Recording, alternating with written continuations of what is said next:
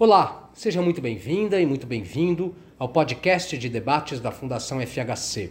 Eu sou Otávio Dias, editor de conteúdo. Aqui você poderá ouvir uma versão condensada de nossos webinars.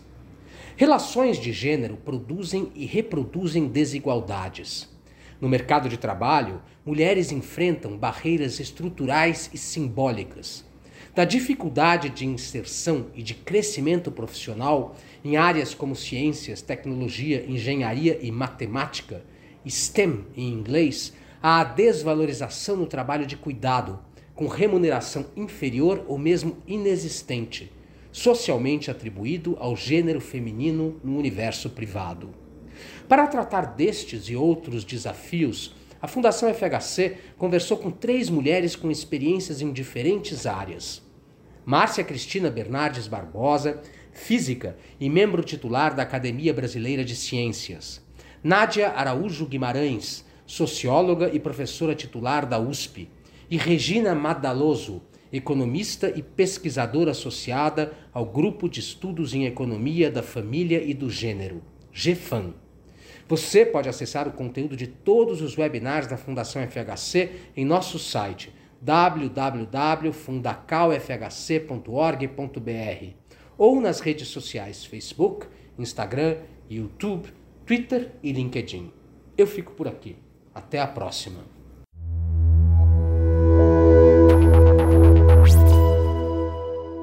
Se a gente olha os últimos 40 anos eh, no Brasil, eh, olha no agregado, tem um aumento muito grande da participação das mulheres eh, no mercado de trabalho.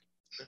Elas, a Nádia vai me corrigir, mas, salvo engano, eh, elas representam hoje, olhando o mercado formal, 45% eh, da força de trabalho eh, empregada. Se olhássemos isso 40 anos atrás, era um percentual muito menor.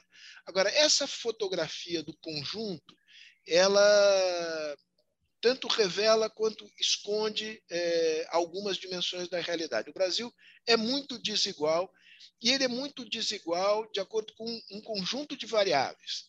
Gênero, raça e classe social são três variáveis que se combinam é, na produção e reprodução de desigualdades. E a gente vai, é, é, isso vai ficar claro aqui na nossa conversa. Quando a gente olha as, as mulheres de maior nível educacional, a taxa de participação dela no, delas no mercado de trabalho se ampliou ainda mais do que as mulheres de menor renda e menor nível educacional. Mas elas também esbarram em barreiras importantes. Eh, isto fica claro quando nós olhamos as profissões que hoje são as profissões mais valorizadas pelo, pelo, pelos, pelo mercado né, que são as chamadas profissões ligadas à ciência, tecnologia, engenharias e matemática. Neste subconjunto, a participação das mulheres é significativamente inferior à participação eh, dos homens. E, obviamente, isso não se deve a nenhuma característica intrínseca ao gênero, eh, ao gênero feminino. Quando nós olhamos também a, a, a vamos dizer assim, o andar de baixo, é, há uma distribuição também muito inequitativa das funções entre os gêneros. As mulheres de renda alta e educação mais alta podem recorrer às mulheres de renda mais baixa para prover cuidados domésticos e se liberar para o mercado de trabalho. Não é o caso das mulheres mais pobres. Quando nós olhamos os dados ao longo dos, eh, dos últimos anos, é curioso observar, Nádia, me corrija se eu estiver errado, é verdade que há um aumento da participação em todos os quintis de renda, mas no quintil mais baixo ela é menor. Tem algo que segura as mulheres e as mantém fora do mercado de trabalho. Pode ser nível educacional, pode ser. Mas parte disso se explica pelo fato de que elas são absorvidas pelos cuidados domésticos. Né? Então, todo o tema do cuidado é um tema eh, sobre o qual a gente tem que olhar hoje com muito maior atenção do que olhávamos no passado. Não é uma questão simplesmente familiar e privada. É uma questão social da maior eh, importância, porque tem impacto sobre o bem-estar geral e tem, em particular, o impacto sobre as famílias de renda mais pobre. Então, eu queria que vocês, olhando esse, esse quadro geral e essas tendências, é, procurassem explorar quais são as causas desses obstáculos, né? é, como é que eles surgem e se reproduzem, e, e como é que é possível a gente é, avançar na superação é, desse, dessa inércia que ainda, que ainda persiste. Lembrando, e por aqui eu termino, que nós vivemos, é, agora estamos no finalzinho desse processo, mas nós vivemos no último ano, esperamos que sim, no último ano e meio, um, um, choque brutal, o choque da pandemia. E que isto desarranjou uma série de estruturas familiares, um impacto muito forte sobre as mulheres na assunção de tarefas domésticas que as retiraram do mercado de trabalho. Isso é um choque transitório ou isso pode afetar a tendência de longo prazo? Então, já tem, já disse demais é, e queria começar a ouvi-las. Então, vamos por uma ordem qualquer, é, eu começo aqui pela Márcia Cristina, depois pela Regina e por fim pela Nádia. Eu vou fazer aqui um controle suave do tempo, cinco minutos para cada um. A questão de, de equidade, de diversidade de homens e mulheres, ela é uns 50 tons de cinza, né? Ela tem muitas origens, fontes e coisas que contribuem. Mas eu quero trazer dois olhares e muito dentro do mundo acadêmico. Primeiro é o fato que o percentual de mulheres diminui à medida que tu sobe na, no extrato de importância na carreira acadêmica. Eu vou dar um exemplo. Hoje, no Brasil, as mulheres são 45% das docentes. Tá? Mas somos só 41% das coordenadoras de pós e 28% dos coordenadores de área da CAPES, ou seja, vocês já estão vendo que o número. E assim, 0% de toda a história como presidenta do CNPq, 0% como presidenta da Academia Brasileira de Ciências e 0% como presidenta da FAPESP, ou mesmo diretora científica da FAPESP. Então, quando a gente vai para cargos mais altos, e que eu chamo de que é o viés político, onde o que indica é importante, o grupo é que indica e as nomeações, o percentual de mulheres despenca. Então, conseguimos igualar na entrada, na graduação e até na, em ser professora, onde se entra para o concurso, mas o resto da cadeia, a gente tem problemas sérios e são problemas de natureza política. Tá? Mas nós temos um segundo problema, Há áreas do conhecimento, e a minha área em particular, a área das exatas e a área da física, a área de, de informática, elas têm percentuais extremamente baixos já na entrada. Então, é, aí é catástrofe, né? Por exemplo, se eu vou dizer que bolsista de produtividade de pesquisa, que são pesquisadoras, nós somos 13%, mas o bolsista do topo cai para 4%, é, é a solidão de ser a única mulher na sala. A gente termina sendo e, e há uma solidão. Então, tem algo que, que, dentro da estrutura educacional, que afasta as mulheres dessa área de tecnológica. Só para dar um exemplo, que isso não é da natureza das mulheres, uh, quando a informática começou, era meio a meio. Por quê? Porque ainda não tinha a valorização que tem hoje em dia. As mulheres foram sendo expulsas dessa área. Física não, física sempre foi bem ruinzinho mesmo, porque tinha essa visão de que tem que ser meio genial para ser físico. Então, genial, obviamente, é só homem. Como tem estudos que mostram que já as crianças pequenas identificam inteligência como um atributo masculino, e enquanto esforço um atributo feminino. Então, assim, tem dois problemas que a gente tem que hum. atacar. É a mulher ser possível para ela subir na carreira. E o segundo problema é por que, que as mulheres não são estimuladas para irem para essas áreas de exatas. Alguns ingredientes para a gente refletir. A gente vive numa estrutura machista. Então, ela só, ela só ela pega uh, quem nós somos e transforma. Tem estudos nos Estados Unidos feito com crianças de 5 a 7 anos que mostram que aos 5 anos as crianças não acham que inteligência, metade acha que é coisa de homem, metade coisa de mulher, mas aos sete anos já identificam inteligência como atributo masculino. E quando essas crianças de sete anos são estimuladas a brincar um joguinho, elas vão brincar, as meninas, o joguinho que os professores dizem, esse é o joguinho dos esforçados, e os meninos vão para o joguinho dos inteligentes. Então, tem uma construção que vai dizendo, olha, esse é o teu lugar e aquele é o outro lugar, junto com estigmatizar algumas profissões ah, estigmatiza, né, de cabelo para cima, uh, e, e, vão afastando as meninas disso. No poder, o poder é totalmente construído com um DNA de homem branco. Ah, ou seja, o que que tu valoriza? Tu valoriza aquela pessoa que vai ter uma dedicação infinita, que pode dizer sim para um convite sem piscar. Enquanto que uma mulher que é, é responsabilizada pela sociedade, eu não estou dizendo que ela é responsável, ela é responsabilizada pela sociedade a cuidar da casa e dos filhos, cada vez que ela vê uma nova atividade, que ela tem esta oportunidade da atividade excepcional, que é essa que é a atuação em cargos mais altos, ela tem que pensar como é que ela vai equacionar esses, essas outras questões. E aí, claro, naquele 28% que eu disse de, de, de, diretoras de área da CAP, são as mulheres excepcionais que conseguem fazer essa equação e que estão, elas venceram o telhado de vidro porque elas tinham essas outras mulheres da classe mais baixa para limpar os caquinhos. Tá? Então, assim, muitas das mulheres que conseguem subir é graças a ter essa rede tá? que é de outras mulheres. Tá? Então, a gente precisa olhar esse, esse caminhar tá? e ver o que acontece. E só para complementar, quando a gente olha a pandemia, tem um estudo maravilhoso de um grupo chamado Parent in Science, coordenado pela professora Fernanda Stanislavski, aqui da URGS, que analisa justamente o impacto da maternidade na carreira acadêmica antes da pandemia, ela já detectava que dentro da carreira acadêmica, eu não estou falando casta e baixo, dentro da carreira acadêmica, a mulher era muitas vezes, na maioria das vezes, a única cuidadora das crianças.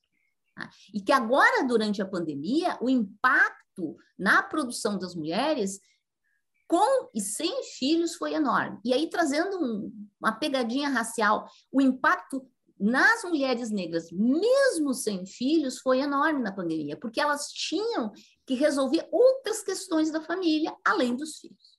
Tá? Então, nós temos que trazer esse olhar, juntar um pouco o público, né, a vida pública, com a vida privada, para construir um meio de trabalho que incorpore essas duas coisas, e isso a gente só consegue transformando a, a, a linha, vamos dizer, do crescimento e das opções acadêmicas, neste momento, com medidas compensatórias. Então, temos sim que implementar medidas compensatórias ou, como é mais conhecido, ação afirmativa. Passo a palavra para a Regina, mas não sem antes fazer aqui uma observação que isso se reflete também é, eu vejo nas, nas, nossas atividades, sobretudo nas nossas atividades, eu digo nossas atividades Fundação Fernando Henrique Cardoso, é, se eu coloco aqui temas masculinos em pauta, política econômica, política internacional, etc., o número de pessoas que adere, comparece, se inscreve, é muito maior é muito maior, é, é extraordinário. Assim, eu, eu, dou palmas aqui para quem nos está assistindo aqui, em torno de 40 e tantas pessoas. É sistemático, pode ser um problema de viés de seleção do nosso mailing, a gente está tentando corrigir, mas temo que seja um, o reflexo de um problema mais geral. Estes temas ainda são temas também desvalorizados né, na, na pauta de políticas públicas como se eh, fosse um assuntozinho menor. Uhum. Né? É, Regina. Em primeiro lugar, muito obrigada. Estou muito feliz de estar aqui. Uh, ah, Para quem está escutando, as conversas antes também foram muito engraçadas, tá? A gente depois vai trazendo as conversas. uh, e eu, eu acho super importante isso que você acabou de falar, Sérgio. É a questão do como esse assunto ainda é muito pouco valorizado. Quando a gente olha do ponto de vista de participação das pessoas em seminários, em debates, quando você olha as próprias publicações acadêmicas sobre o tema, o quanto pesquisar nessa área ainda é muito complicado. Uh, é visto como um assunto. Por que, que isso seria importante? Não tem um tema mais importante? E quando você fala de mulher, muitas vezes dizem, mas você vai falar de mulher? Você não acha que raça é mais importante no Brasil? Tudo é importante. A gente está vendo discriminação em vários níveis diferentes. Quando a Márcia traz a questão da participação das mulheres dentro da física, eu posso falar para vocês dentro da economia. A entrada na economia, que supostamente é uma ciência social, é entre 25% e 30% de mulheres. E quando você vai para mestrado, isso graduação. Quando você chega no mestrado, diminui. Quando você vai para o doutorado, diminui. As mulheres que fazem doutorado e ficam na carreira acadêmica, menos ainda. E aí tem um grupo de economistas chamado Grupo As Economistas, o, o último A com letra maiúscula, que são professoras da USP, que fizeram uma série de pesquisas sobre o que estava acontecendo. Porque é que quando a gente chega aqui no Brasil para fazer o mestrado, você faz uma prova chamada AMPEC, é a prova que reúne para os centros.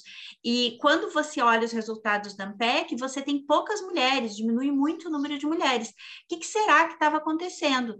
Então, nós voltamos, nós reunimos três faculdades, a Faculdade de Economia da USP, a Faculdade de Economia do INSPER e a Faculdade de Economia da FGV aqui em São Paulo, e nós pegamos os microdados de, de notas de alunos e alunas para ver se as alunas tinham notas piores do que os alunos mulheres tinham notas piores do que os homens dentro da faculdade, porque isso mostraria por que, elas não vão para o mestrado.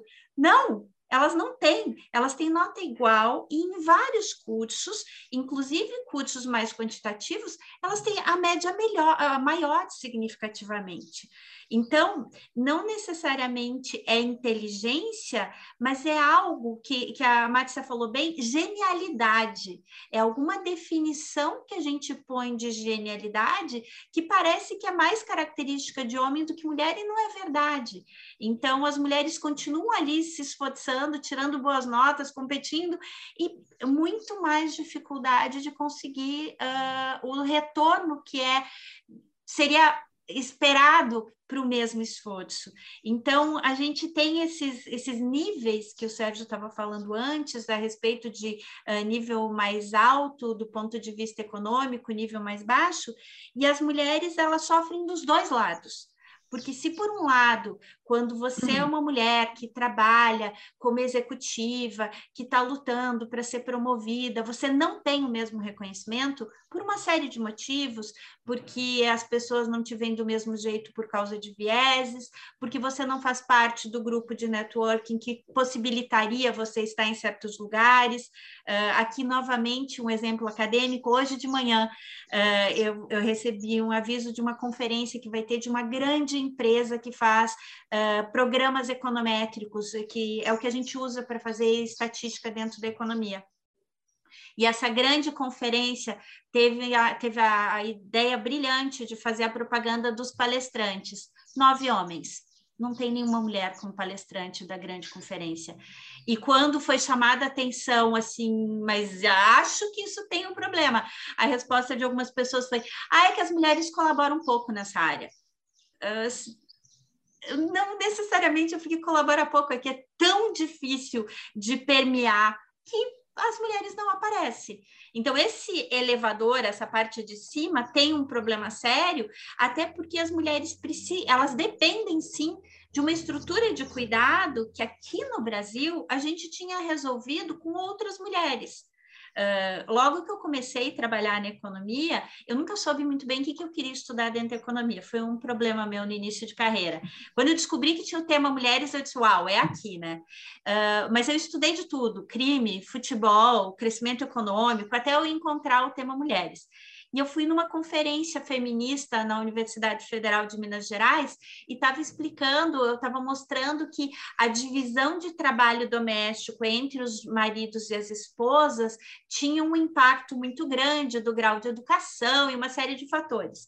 E no final, algumas professoras acadêmicas muito queridas e muito gentis vieram conversar comigo e dizer que eu tinha esquecido um fator muito importante, que no Brasil tinha empregada doméstica e que o que eu estava chamando de igualitário, possivelmente era muito não igualitário, mas que eu não estava contando o trabalho de outra mulher. E isso eu acho que a pandemia veio mostrar para a gente, que a hora que essas mulheres saem das nossas casas, a hora que essas mulheres não podem vir por causa da pandemia, ou porque a gente não quer que elas venham, ou porque elas não têm onde deixar os filhos, porque elas não tinham escola, o que, que acontece? O que acontece é que fica muito, muito pesado para essas mulheres que estudaram muito, que achavam que estavam num ambiente mais igualitário, e não é verdade. A responsabilização do cuidado ainda é muito feminino. Então, ajuda para um filho que está fo tá fora da escola, que está fazendo aula online, uh, e eu participei de uma live muito interessante algumas semanas atrás, onde a gente tinha mulheres uh, executivas contando da dificuldade de arrumar os calendários de Zoom delas e dos filhos, porque eram muitas reuniões e tudo muito complicado. E, por favor, eu, eu não estou desmerecendo, eu acho que era mesmo, é, é muito difícil tudo isso, e ao mesmo tempo tinha uma líder de uma favela aqui de São Paulo que ela falou: ah, eu não tinha Zoom, não. As mulheres daqui não tinham Zoom. Na verdade, a gente não tinha Zoom, não tinha escola, não tinha emprego, não tinha dinheiro. Nossa preocupação era diferente. Então, conseguir olhar para as mulheres de todos esses lugares diferentes é essencial para a gente entender. E mostrar que isso é importante para todo mundo, que é importante para as mulheres, que é importante para os homens, que é importante para as empresas, porque todas essas pessoas são consumidores. Como é que a gente faz para agregar e para tratar cada um com a política pública adequada? Então, carece sim uma política pública que dê acolhimento para esse cuidado, para que todo mundo tenha opção de poder trabalhar o número de horas que seja necessário, que esteja à vontade, a fim de distribuir para o mercado de trabalho, e ao mesmo tempo ter um processo de crescimento dentro das próprias carreiras que nos mantenha, porque toda carreira é difícil, né? Eu dava aula de, de economia do trabalho e eu dizia para os meus alunos: a gente trabalha porque a gente gosta, mas chama trabalho porque alguém paga a gente para fazer isso. Ninguém paga a gente para ir para Disney, para viajar, para assistir Netflix, porque isso a gente faz sem necessidade de pagamento. O trabalho requer pagamento porque é uma coisa que custa. E, e se eu estou num trabalho onde tudo é muito mais difícil para mim, eu olho ao redor, as pessoas são promovidas mais rápido do que eu. Aumento de salário é muito mais fácil. A hora que vai pagar bônus é muito mais. Cara, dá um desânimo, né? Dá vontade de dizer, sério, eu vou continuar assim, eu, eu realmente preciso me submeter a isso. E aí que as pessoas falam que as mulheres desistem têm horror de desistem, porque eu não acho que elas desistem, elas são expulsas desse lugar e elas vão para um outro lugar, elas vão para empresa própria, e tem muito empreendedorismo feminino no Brasil, fantástico, mas será que era para todo mundo ser empreendedor? Eu, teve, eu, eu, tive um aluno de mestrado que fez um estudo mostrando que em municípios brasileiros onde a discriminação era mais alta, o nível de crescimento do município era menor. E por que, que isso acontecia? Porque a hora que você discrimina muito as mulheres, elas saem de um trabalho onde elas seriam altamente produtivas e elas vão para um trabalho que é menos produtivo, mas a vida delas fica um pouco mais agradável. Então, é uma escolha, escolha racional para as mulheres e é uma escolha que penaliza muito o crescimento dos municípios e do país como um todo. Então, acho que é nessa toada, Sérgio, que a gente pode levar, que é muito importante olhar cada um desses pequenos atores, dessas pequenas atrizes que compõem todo esse cenário de discriminação que a gente vive hoje em dia. Muito legal, Regina. Nádia, com você diretamente de Salvador? Por enquanto. Olha só, é, é, eu acho que eu vou, claro, começar agradecendo pelo convite, agradecendo pela audiência qualificada que você é, consegue reunir, mesmo se não é multitudinária, ela tem uma trajetória no campo e uma qualidade que a gente já está vendo aqui no chat aparecer na, na forma das perguntas e dos comentários. É, eu, eu, na verdade, ia fazer dois argumentos tentando de alguma forma tirar partido do fato de que sou a última e, e, e muita coisa já foi levantada e muito bem posta, é, tanto por Márcia quanto por Regina. Né? É, talvez para dizer uma coisa, é, e eu acho que Regina terminou exatamente nesse ponto. Existe, por assim dizer, uma, uma área de comunalidade no que diz respeito a esse despartido, que, de certa maneira, ela perpassa tanto aquilo uh, que você, Sérgio, chamou o andar de cima, quanto o andar de baixo. Né? É, o, o, que é que eu estou querendo dizer com esse ponto? Sublinhar, é, sublinhar algo que, para a sociologia do trabalho, que é o meu campo, para a sociologia das relações de gênero, que é um campo imperioso para os que fazemos sociologia do trabalho, é um, um aquisitivo, é um ganho né, é, da produção desses campos. A ideia de que as representações sobre o masculino e o feminino, elas importam. A gente, antes do começo da sessão, brincava muito em torno disso. Né? E elas importam muito, especialmente no âmbito do trabalho. É, era disso que Regina falava. Ou seja, elas perpassam andar de cima e andar de baixo, porque elas são centrais no âmbito do trabalho, seja para estruturar, seja, dividir o trabalho entre o um grupo de pessoas, ou seja, quem pode e quem não pode. Né? com muitas aspas, fazer certas atividades. Por exemplo, quando eu estudo a organização do trabalho na petroquímica, às mulheres não era facultado trabalhar em regime de turno e não era facultado o trabalho noturno. Isso era legalmente impedido, impróprio. Né? Ou seja, de certa forma, prevalecia um consenso social de que as mulheres não podiam fazer esse tipo de atividade. Né? Então, ah, essas representações sobre o masculino e feminino, retomo o meu ponto, elas importam seja para estruturar, né? para dividir o trabalho e definir quem pode ou não pode fazer certas coisas, seja para hierarquizar as pessoas em relações de poder. Márcia foi muito feliz também e Regina retomou que essas relações de poder se tecem permanentemente no âmbito do trabalho, mas é muito importante porque as hierarquias definem funções de mando, funções gerenciais, e aí há uma outra barreira ligada a um estereótipo. As duas palavrinhas que jogam na abertura do título dessa sessão são bem bacanas para a gente pensar, seja também na retribuição pelo trabalho. Quem merece, né? quem precisa ganhar mais. Né? Isso é notável. Eu me lembro que, por exemplo, há, há, há uns quantos anos, e, e já são talvez uns 15 anos atrás, ah, juntaram-se uma economista do trabalho e uma socióloga do trabalho num estudo comparativo em países latino-americanos, se não me engano, cinco ou seis países, estávamos todos do Cone Sul e alguma coisa a mais representados nesse estudo, é, em torno do imaginário gerencial acerca de custos do trabalho feminino. Ou seja, como se define salário né, das mulheres? Né? E quantas mulheres custam para as empresas? E aí eram mulheres em geral, independente de quão mais qualificada ou menos qualificada era a força de trabalho dessa mulher. Era muito interessante porque elas acharam que haviam duas balizas, né, por assim dizer, nesse imaginário. Uma, e eu acho que essas balizas prevalecem, uma, a ideia de que a mulher era uma força de trabalho secundária. Em nosso bom português, a gente diria, a mulher trabalha para comprar o batom. Né? Ah, que é um estereótipo que sustenta, em grande medida, a representação sobre a desigualdade dos salários. Estou voltando a meu ponto. As representações importam. Né? Se você está querendo que a gente ponha o acento em uma dimensão da vida em sociedade que temos que alterar. Né? Mas havia uma outra é, representação muito interessante que elas encontraram nesse estudo, Rosalba Todaro e Laís Abramo, que era a ideia de que, para as gerências, a mulher era uma trabalhadora absenteísta, tal qual Regina falou e outros múltiplos exemplos. Quando elas foram fazer as estatísticas de absenteísmo nas empresas cujos gerentes elas entrevistaram, as mulheres não tinham índice de absenteísmo maior do que os homens, e as mulheres não eram mais absenteístas se olhada a força de trabalho como um conjunto. Né? Mas havia uma representação no imaginário gerencial que atribuía às mulheres um maior absenteísmo e justificava esse maior absenteísmo porque elas tinham, aspas, obrigações. Eu vou usar um pouco essa palavra, obrigações. Quer dizer, como mãe, às vezes elas precisavam faltar para levar o filho ao médico, para ir à escola, ou um absenteísmo ligado à sua natureza biológica. Né? Elas menstruavam, elas passavam mal, elas faltavam. Né?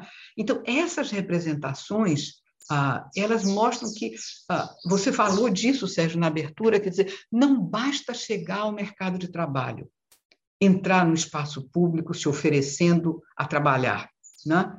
E para isso, olha só, elas tiveram, se a gente quiser usar a palavra da, da chamada do título, elas tiveram que ultrapassar barreiras estruturais muito importantes para chegar na esfera pública. Queda de fecundidade foi uma, ganho de escolaridade foi outra, só para falar de duas. Né? Essas barreiras, e volta aos números, elas fizeram com que no Brasil, por exemplo, nos anos 50, uma em cinco mulheres estava no mercado de trabalho. Né? No último censo, seis em dez, isso cai, quase seis, cinco e muitos em dez, durante a pandemia, isso cai, eu volto a isso depois. Né? Ou seja, para chegar ali, elas tiveram que ultrapassar barreiras estruturais muito importantes, mas sobraram barreiras simbólicas que são verdadeiramente ah, tenebrosas, são muito sólidas. Né?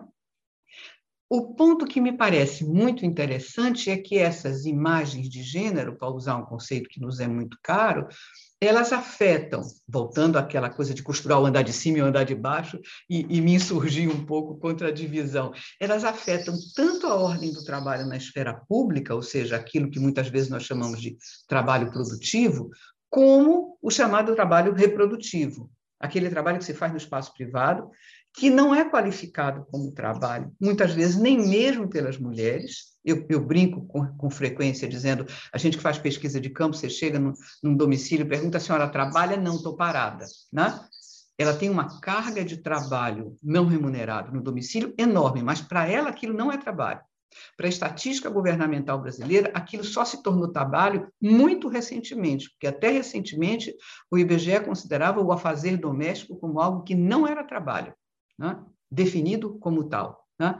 Então, essas imagens de gênero afetam a ordem do trabalho, tanto no espaço do trabalho dito produtivo, quanto no reprodutivo, ou seja, na divisão do trabalho na vida privada, há uma desigual divisão entre sexos de carga de trabalho não remunerado que se exerce no domicílio, que eu costumo chamar um circuito do cuidado como, aspas, obrigação, que é socialmente representado como obrigação. Eu acho que Márcia ou Regina, já não lembro, falou disso, como isso varia ao longo ah, da, das diferenças sociais outras. Por exemplo, quanto mais os homens são escolarizados, a gente tem estatísticas robustas para isso, sabemos que mais eles contribuem nessa desigual divisão de, de cargas de trabalho não remunerado no domicílio. Contribuem, mas a carga continua sendo desigual, continua sendo maior para as mulheres. E ela é notavelmente estável em seus quantitativos que demarcam essa desigualdade. Né? Mas é interessante como essas imagens também prevalecem para o trabalho remunerado que se exerce no espaço privado da intimidade, o, o chamado trabalho de cuidado. Né? Trabalho das cuidadoras, das auxiliares de enfermagem, parte importante daquilo que eu costumo chamar o circuito do cuidado como profissão. Uma profissão invisível, quer dizer, além de desigualmente repartido, todas essas formas de trabalho elas são invisíveis no que se diz do reconhecimento. Ora, quando eu digo que é invisível do ponto de vista do reconhecimento, o trabalho que a dona de casa faz ou do trabalho, mesmo o trabalho da cuidadora, que teve negado o seu reconhecimento como profissão em 2019, né? isso afeta o reconhecimento de direitos que se associam ao exercício desse tipo de trabalho. Né? E é muito interessante porque, agora, é, assentando no, no, andar de baixo, que foi a provocação de Sérgio é, para mim, é interessante como as mulheres que buscam o acesso ao trabalho ah, nesse andar de baixo, pensando esse trabalho remunerado de cuidado, né, são mulheres que se amparam num estereótipo para chamar esse estereótipo de uma qualificação tácita. Eu sempre cuidei em casa de todo mundo, então eu posso cuidar trabalhando remuneradamente. Eu cuidei do meu sogro, do marido, do meu pai, do meu filho. Essa qualificação tácita que as facultaria ingressar no trabalho profissional de cuidar. Mas acontece que ingressa ao mesmo tempo que desvaloriza, né? que desvaloriza porque é uma, é uma qualificação, perdão, sem credencial. Né? Quem credencia essa qualificação? Ninguém. Ou seja, barreiras se superam, mas se recriam também nesse andar de baixo. E eu acho que, Sérgio, você foi muito feliz, elas se recriam e se amplificam, por um lado, pela ausência é, da ação pública, Quer dizer, a intervenção do Estado na produção de políticas de cuidado, no caso do Brasil, ela é frágil, ela é débil, ela é recente, ela é muito fortemente tributária dos ganhos da Constituinte e da Constituição de 88. Né? Ali se regulou muito fortemente, por exemplo, o direito ao acesso ao cuidado das crianças menores e a obrigação do Estado em prover creches. Isso era uma bandeira longeva do movimento de mulheres, né? que se ganhou ali. Ganhou, mas não levou, porque passamos algumas décadas até prover recursos para que isso que estava na letra da lei virasse realidade. Né? Ah, então, a, a, ausência do Estado, isso é claro para as crianças, isso vale também para os idosos, se a gente for pensar esse cuidado aos dependentes como a forma mais visível do cuidado, crianças menores, idosos dependentes. Os idosos dependentes também crescemos muito com a Constituição de 88 no que diz respeito a direitos ao idoso, né? Ah, o Estatuto do Idoso, todo um conjunto de normativas, acesso a uma série de políticas e benefícios, mas olha que interessante, quase tudo vale para o idoso que tem uma certa autonomia. Desconto para andar de ônibus. Ora, qual é o idoso que sobe o degrau para entrar no ônibus? Entende? E quem é o idoso que efetivamente depende de cuidado contínuo para compensar uh, deficiências ou, ou, ou, ou, fragilidades. Né? Então, é, a ausência do Estado, por um lado, e, por outro lado, a pobreza. Né? Quer dizer, as dificuldades de renda para consumir esse serviço no mercado produzem uma outra sobrecarga de trabalho nos circuitos, ah, que são circuitos que eu chamo de ajuda. Né? Ali onde diferentes mulheres, no mais das vezes sem remuneração, redividem entre si trabalhos de cuidado para dar conta de algum tipo de busca de rendimento. Tudo isso aumentou notavelmente na pandemia. Várias pesquisas o documento, a gente pode voltar aos números depois. Aumentou sobre as mulheres, aumentou especialmente sobre as mulheres negras, aumentou algo que a gente quase nunca fala sobre as mulheres que estão no meio rural. Essas tiveram cargas de trabalho de cuidado e de ajuda de cuidado fortemente uh, uh, incrementadas, pelo que dizem as pesquisas, e aumenta na ausência ah, da, do Estado com políticas tá? na dificuldade ah, pela ausência de rendimento e o desemprego e a passagem de mulheres à inatividade, que faz uma tendência histórica de chegada das mulheres no mercado de trabalho, incrementa essa vulnerabilidade, e, por último, essas representações sobre o masculino e feminino que estão de pé, cortando transversalmente os nossos dois andares.